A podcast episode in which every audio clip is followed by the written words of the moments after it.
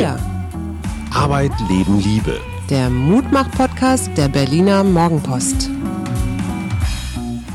Hallo und schönen guten Mittwoch wünschen wir. Hier ist wieder Wir, der Mutmach-Podcast der Berliner Morgenpost. Mein Name ist Suse Schumacher und mir gegenüber sitzt mein aufgeräumter äh, Gatte, Hajo Schumacher und heute ist noch jemand Drittes dabei, nämlich die Waschmaschine, die ja schon in einigen Podcasts eine Nebenrolle gespielt hat. Also wenn es hier auf einmal zu unerklärlichen Turbulenzen kommt, liegt es nicht an unseren zwischenmenschlichen Vibrationen, sondern einfach nur an der guten alten Miele, vor der ich übrigens einen riesigen Respekt habe. In welch einer Präzision, die die letzten 20 Jahre nahezu täglich verkeimte Sportklamotten, Kinderklamotten, alles Mögliche gewaschen hat, die hat echt größten Respekt verdient.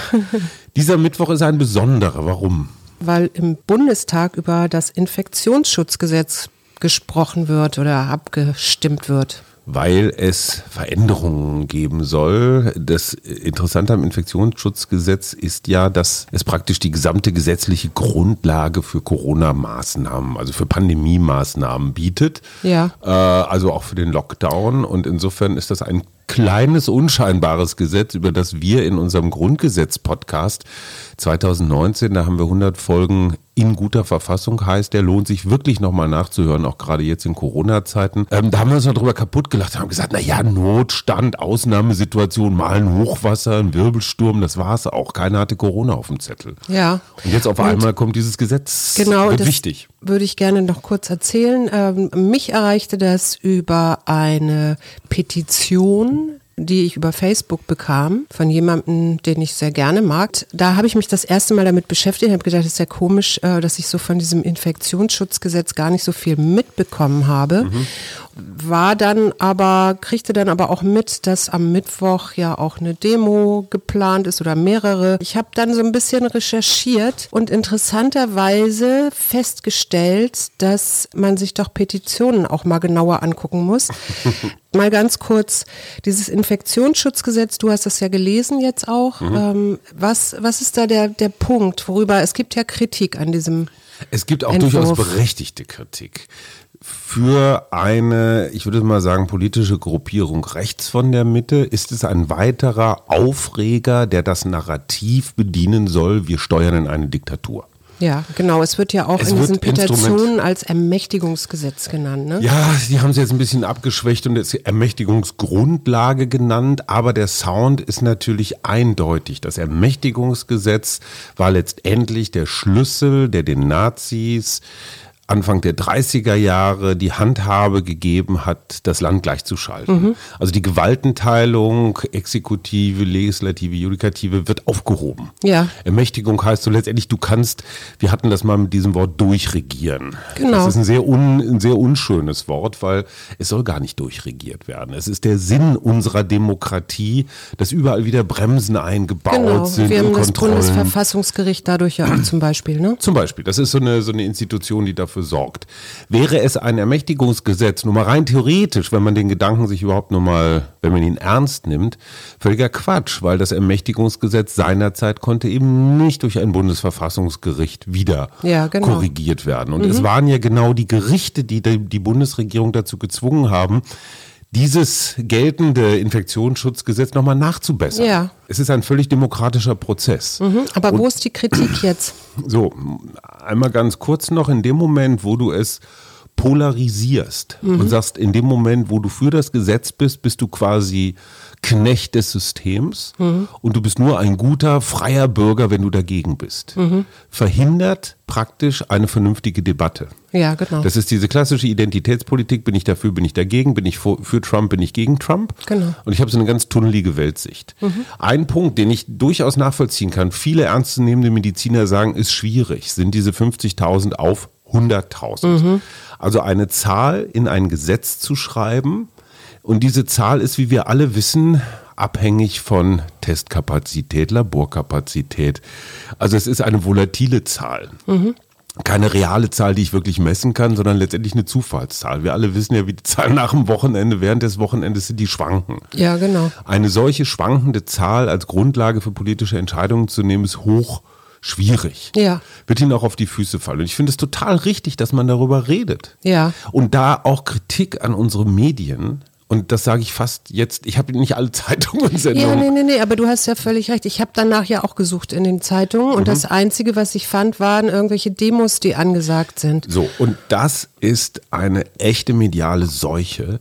Wir Journalisten berichten über die Oberflächeneffekte von irgendwas. Ja. Also Alexander Dobrindt, egal was man von ihm hält, CSU berichtet, er hat 37.000 Spam-Mails in den letzten Tagen bekommen. Immer gleichlautender Text, verhindern Sie dieses Gesetz, sonst sind Sie, was weiß ich, ein schlimmer Finger. 37.000 legen natürlich so ein Bundestagsbüro komplett lahm. Ja, natürlich. Vor allem, du findest die Vernünftigen ja auch gar nicht mehr darunter. Ja? Du, dir wird einfach wahnsinnig viel Dreck vor die Tür gekippt. Mhm. Warum berichten wir über sowas? Weil es schnell geht, weil es eine Zahl ist, weil Dobrindt sich aufregt. In einer demokratisch erwachsenen Gesellschaft würde ich mir wünschen, dass in jeder Zeitung, und zwar Mhm. je nach Richtung, eine Seite Infektionsschutzgesetz, so ist die alte Regelung, so ist die neue Regelung. Ja, und für und wieder. Für und wieder und dann zum Beispiel bei so einem Punkt wie diesen 50 auf 100.000 zu sagen, was könnte man anders machen? Was schlägt ein Medizinerverband vor? Wie wird das in anderen Ländern gehandhabt?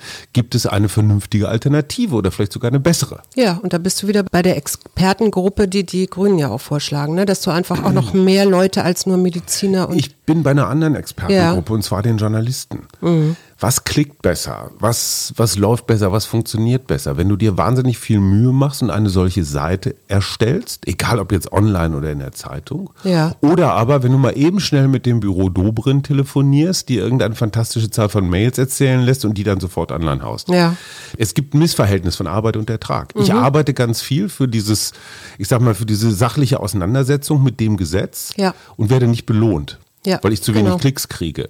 Ich mache irgendeine Krawallgeschichte, oh, Demos geplant, Gewalt, Krawall, Polizei in Sorge. Mhm. Relativ schnell recherchiert, drei, vier Zitate habe ich sofort zusammengenagelt, kriege eine Riesenresonanz. Mhm. Ja. Ich mache als Journalist natürlich das, was das Publikum will. So Ja. kriege ich mehr Klicks. Und insofern sind wir da auch in einer toxischen Schleife der Irrelevanz. Mhm. Und es ist wichtig, über dieses Gesetz zu reden. Deswegen tue ich an dieser Stelle auch mal was ganz Ungewöhnliches. Ich lobe unsere Ministerpräsidentinnen und Ten, weil die haben nämlich tatsächlich am letzten Sonntag zur besten Tatortzeit diese Vorlage aus dem Kanzleramt ähm, zu sehen gekriegt. Das ist nicht so rasend viel Zeit und sollten dann in dieser Schalte sofort darüber abstimmen. Und die haben einfach gesagt, nein, kommt überhaupt nicht in Frage, wir brauchen Zeit.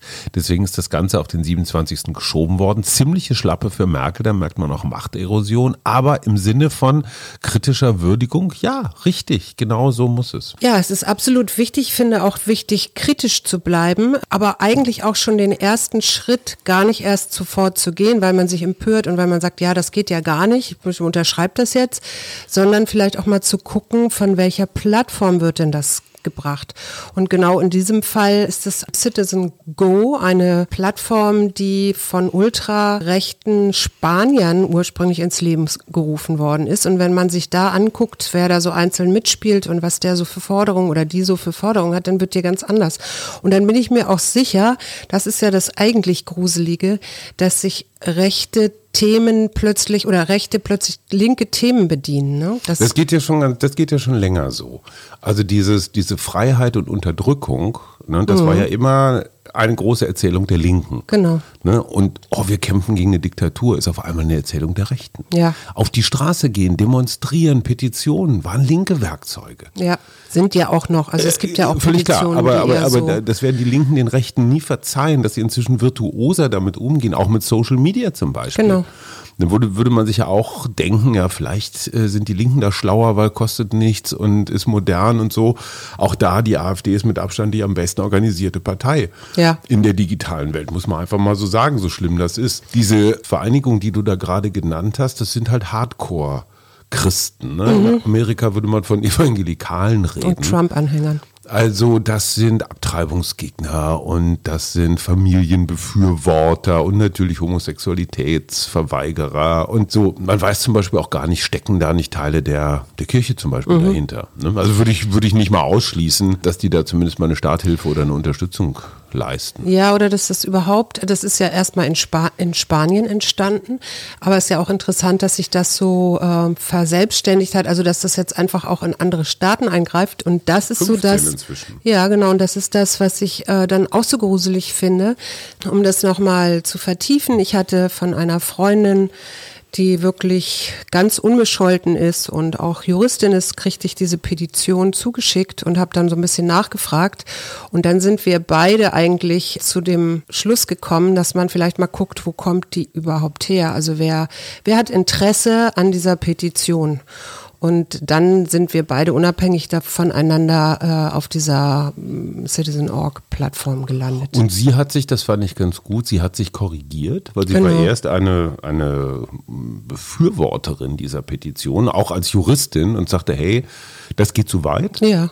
Ja Wie gesagt, die Argumente super. sind ja auch alle prima. Die würde mhm. ich auch im Stück gerne durchdiskutieren. Ich würde es nur nicht in diese Pro-Kontra-Polarisierung, weil dann ist die Debatte am Ende. Ja, genau. Und dann hat sie halt sich die Hintergründe ein bisschen angeguckt und hat gesagt, ach du Scheiße. Mhm. Da bin ich aber reingefallen, äh, wäre ich fast reingefallen auf Vögel, auf die ich gar nicht reinfallen wollte. Ja, und vor allen Dingen auch, ähm, sie hat die ja auch bekommen wieder über eine äh, völlig gute Quelle, nämlich eine Freundin, die sie gut kennt, die sie, mhm. der sie vertraut. Und das fand ich so gruselig eigentlich am Ende der Geschichte, dass dass so schnell, also dass dieser Vertrauensvorschuss, den wir wirklich guten Freunden ja auch geben, also ich nehme mich ja gar nicht raus und zu Recht auch, äh, dass das eben dann auch noch mal mit benutzt wird. Das zeigt aber auch das, worüber wir schon häufiger geredet haben. Es gibt eine, eine Unterströmung in der öffentlichen Kommunikation. Genau. Es gibt die die Oberflächen, ne, so was weiß ich, Tagesschau, Spiegel Online und so weiter.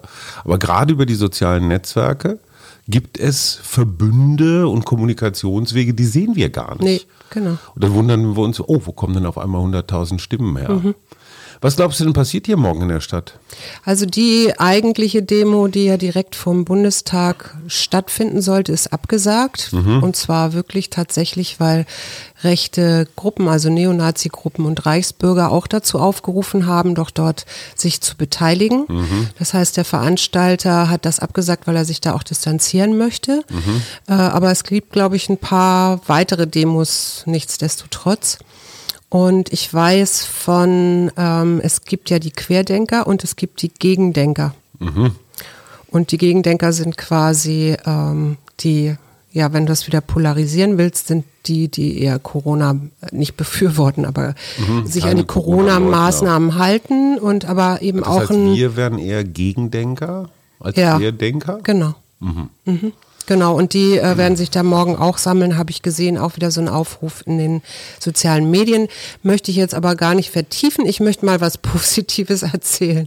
Wir sind nämlich gestern Abend zu Freunden gefahren, um dort Abend zu essen. Social und zwar mit der U-Bahn. Und die U-Bahn war abends um sechs und ich kenne die eigentlich um die Uhrzeit extrem voll, war extrem leer. Selbst der Alexanderplatz, also die U-Bahn-Station, war leer. Was mich zu der Annahme veranlasst, dass doch sich relativ viele Leute gerade an die sozialen Beschränkungen halten. Ja, finde ich auch, wobei die Zahlen äh, diese Sprache nicht sprechen. Eine Erfahrung möchte ich teilen, nämlich gemeinsames Abendessen, social gedistanced bei offenem Fenster zum Hof, bei ansteigendem, es war nicht viel, aber doch ein bisschen Weinkonsum. Und man dachte mal, Mann, diese Hinterhöfe sind auch total hellhörig. Also letztendlich tagten wir da auf großer Bühne. Ja, aber wir haben etwas kultiviert, was wir lange, lange nicht mehr gemacht haben. Wir haben nämlich dann irgendwann Doppelkopf gespielt. Und das da Spiel der Spiele. dachte ich, und das hat so einen Spaß gemacht. Und dann habe ich gedacht, ja, natürlich, das ist jetzt wieder die Zeit für Gesellschaftsspiele. Wenn wir schon wegen Reden, Dunkelheit und äh, schlechtem Wetter nicht raus können, können wir doch wenigstens zu Hause Spiele spielen. Ich habe noch was ganz anderes gemacht. Ich habe einen Riesenkasten, also so einen Umzugskarton voll Papiere, die ich in meinem Büro, ich habe ja so ein total zufälliges Archiv. Ne? Ich reiße ja. immer Sachen irgendwo auf, aus und lege sie äh, nach irgendeinem Ordnungsmuster ab. Kennst du dein Ordnungsmuster? Nein. Um vier Wochen später mich zu fragen, was für ein Ordnungsmuster war denn das nochmal? Das gehört doch eigentlich hier oder dahin. Was habe ich gefunden? Guck mal hier aus dem Jahre 2016 eine Edeka-Anzeige. Nein. Doch. Mit jemandem, Und der da gibt es zum Beispiel, ich sag mal, Mini-Roma-Tomaten äh, und natürlich frischen Schweinebraten aus dem Hause Tönnies wahrscheinlich. Und daneben ganz groß, so lecker ist vegan. Ein Mann in einem Camouflage-Vegan-Chef-T-Shirt kurze Haare rasiert und der Veganizer Attila Hildmann 2016. Ja, Wahnsinn. Da war Deutschland noch Fußballweltmeister, Obama war Präsident. Nur du sahst nicht so toll aus wie heute. Aber sag mal, was lernen wir denn jetzt eigentlich aus diesem Infektionsgesetz, aus Petitionen und so weiter? Was ist dein Learning heute? Mein Learning ist raus aus der Polarisierung. Natürlich darf man Gesetzesentwürfe kritisieren, man muss sogar. Genau. Zweitens uns klar machen, dass wir in einer Zeitfalle stecken. Mein Doktorvater, Professor Karl Rudolf Korte, der sehr viel Schlaues gesagt hat, auch diesmal hat gesagt, Parlamente, Gesetzgebungsverfahren sind Entschleunigungsinstanzen. Ja. Und zwar Absicht. Du musst nicht bei jedem klitzekleinen Skandal sofort die Gesetze ändern. Ganz häufig gibt es Gesetze, die nur nicht Genau. angewendet oder in Vergessenheit geraten sind. So. In einer Pandemie ist Entschleunigung natürlich eine ganz doofe Sache, wenn du relativ schnell entscheiden musst, wo du irgendwas zumachst, anfährst. Du brauchst eine gesetzliche Grundlage, sind riesige Versicherungsfragen, die da dranhängen und und und. Insofern kommst du da in einen Zielkonflikt. Du willst schnell entscheiden, du hast aber eine Entschleunigungsinstanz. So kommt es auch zu diesen heiß ge- genadelten Gesetzen. Genau. Umso wichtiger ist es, dass wir drauf gucken. Und das gilt zuerst an meine eigene Adresse und an meine Profession. Wir Journalisten dürfen nicht nur über so Oberflächengekräusel berichten, sondern verdammt nochmal der Parlamentskorrespondent, der früher in jeder Redaktion war, den gibt's gar nicht mehr. Ja. Viel vielfach. Der müsste sich das Ding auseinandernehmen, alle Fraktionen, insbesondere die Opposition, auch die AfD, sagen lassen, was findet ihr nicht gut dran, welche besseren Lösungsvorschläge gibt, weil, wenn es nicht so ist, also zum Beispiel das Bundesverfassungsgericht kippt diese 50 auf 100.000, kriegst du natürlich einen Rattenschwanz Ja. von Gerichtsverfahren hinterher. Na das ja, heißt, klar. letztendlich legen Gerichte aus, was das Gesetz eigentlich meinen sollte. Das hatten wir in einem sehr viel größeren Rahmen bei Schröders Agenda. Mit Hartz IV? Da, genau, da war auch das Hartz-IV-Gesetz, ich sag mal, so nachlässig geklöppelt, dass bis heute Gerichte über Mindestbedarfe, Anrechte und so weiter Mhm. entscheiden müssen, was den Gerichten gegenüber nicht fair ist. Ja, und ich glaube, dieses kritisch bleiben und auch Sachen hinterfragen ist ganz wichtig, auch jetzt gerade vor allen Dingen, weil das, es ist ja auch so die Idee, und das steht jetzt nicht in dem Gesetz, aber dass Kindern sich nur noch mit einem festen Freund treffen Ja. Dürfen. Und ähm, im ersten Moment hört sich das ja vielleicht ganz schön an, aber ich folge da durchaus einem Psychologenkollegen, Luis Levitan, der hat gesagt, die soziale Unbeliebtheit wird so verfestigt. Also wenn du nämlich dich entscheiden musst, mit welchem Freund spielst du jetzt und was macht ein Kind, das sowieso schon wenig Freunde hat.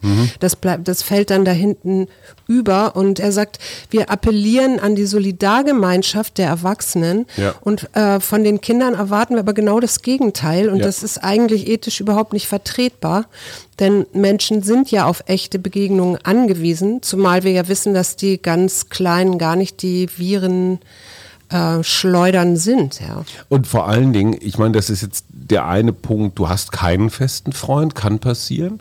Oder aber du hast zwei beste Freunde, was ja, Ja. auch mal, oder Freundinnen, was ja auch mal vorkommen kann. Ja. Und einer sollst du dann vom Kopf stoßen. ja, soziale Unbeliebtheit. Äh, Ja, aber ich, also wer solche Vorschläge macht, der hat offenbar selbst keine Kinder. Nee. Und das ist auch so ein Problem. Es machen Juristen, Statistiker, deine Experten aus dem Expertenrat machen vielleicht solche Gesetze. Da denkt man sich wirklich, sag mal, könnt ihr da nicht mal eine Sekunde drüber nachdenken, was das in der Praxis in einer stinknormalen Familie für ein stinknormales Kind bedeutet. Ja, genau. Und das, das tut keiner.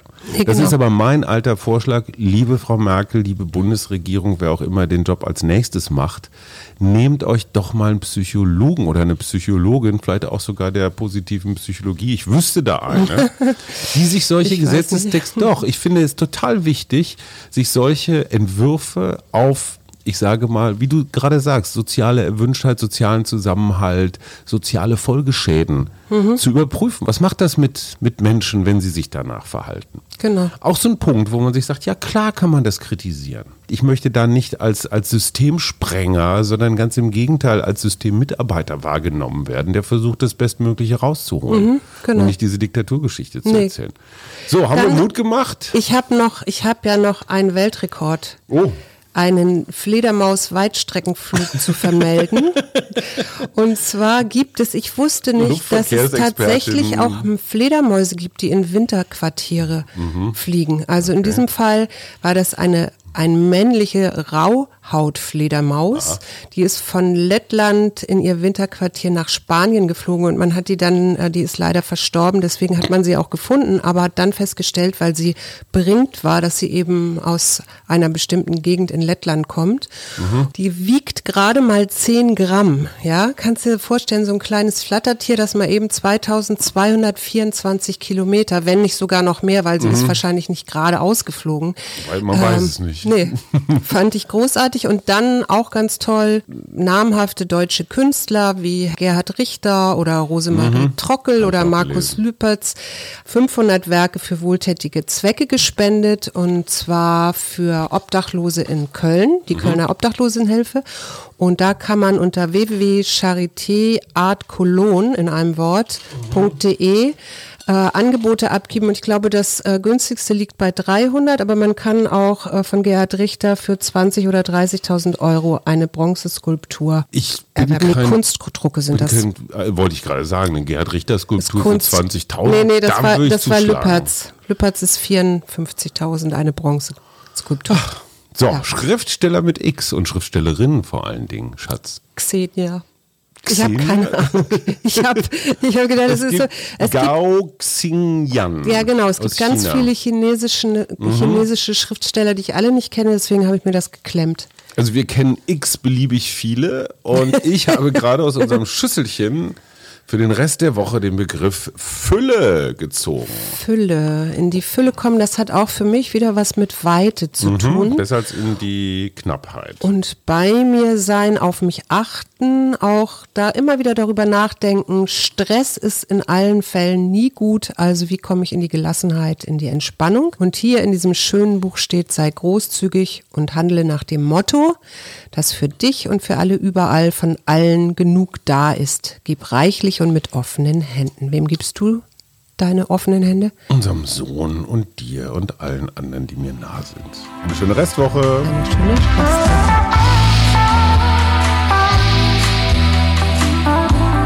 Wir. Arbeit, Leben, Liebe. Der Mutmach-Podcast der Berliner Morgenpost.